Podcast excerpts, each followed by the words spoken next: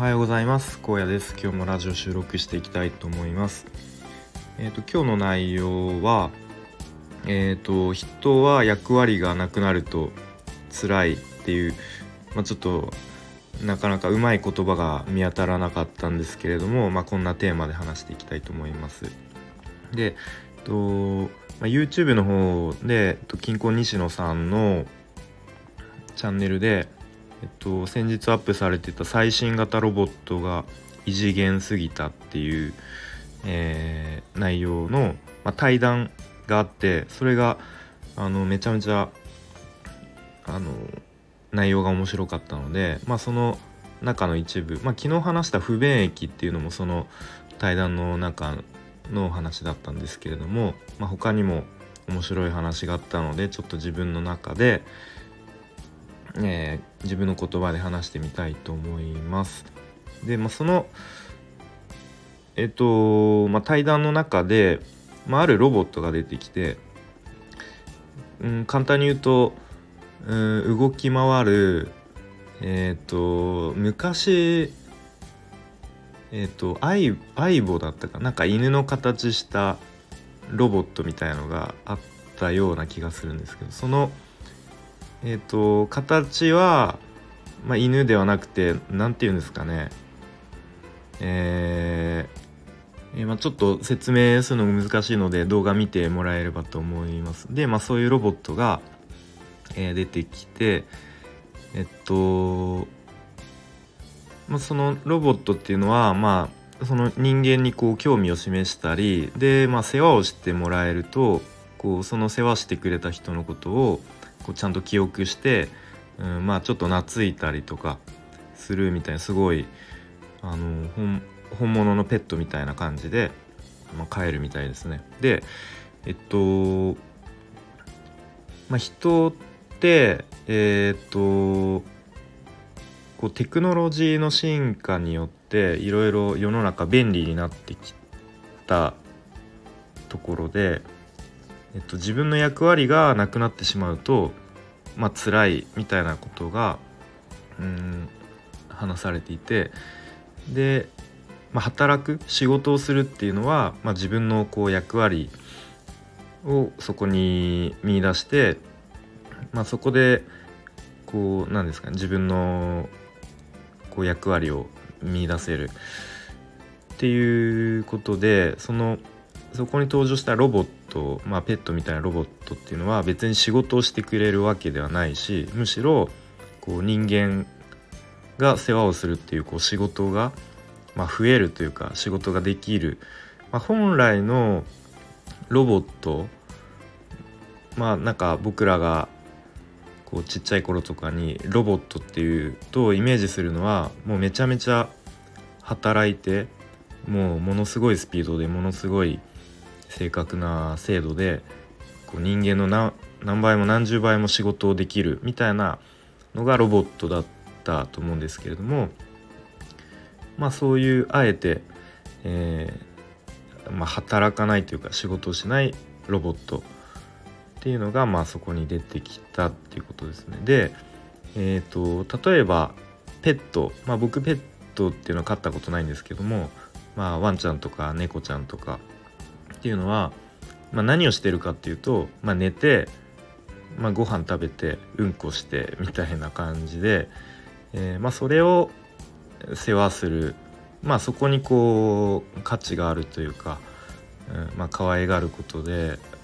そこに価値があると思うんですね。であとはえっ、ー、とドラえもんの例が話されていてドラえもんってまあロボットなんですけどそののび太のお母さんはあの一切こう楽になってないと。というのもドラえもんは家事を一切やらないので別にそのロボットによって生活が仕事が減っているっていうわけではないまあ確かにそうだなと思いますであとドラえもんっていろいろ道具を出してくれて一見こう便利なものをあのいろいろ持ってるんですけれどもでもなんかその大体テレビの中だと道具を出してものび太って結局トラブルに遭うだけみたいな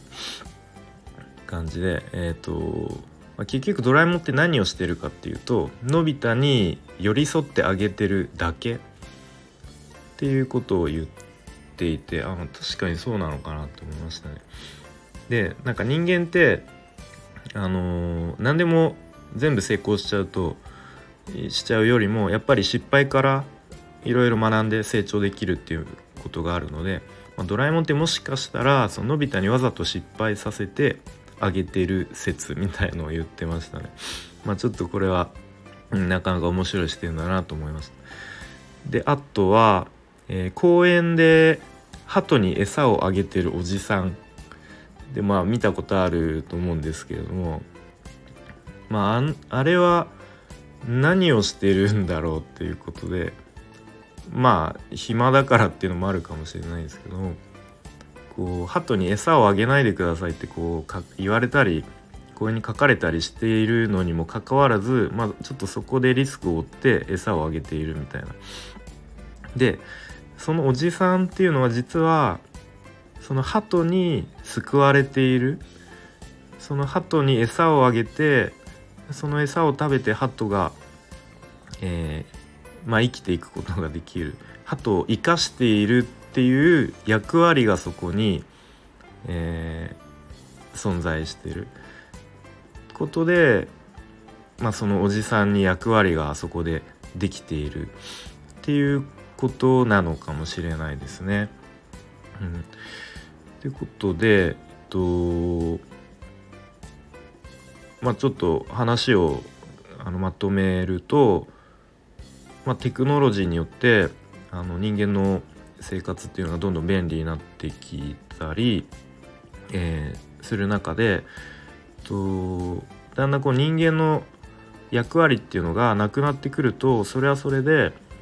あの、まあ辛い役割がなくなると辛いっていう中で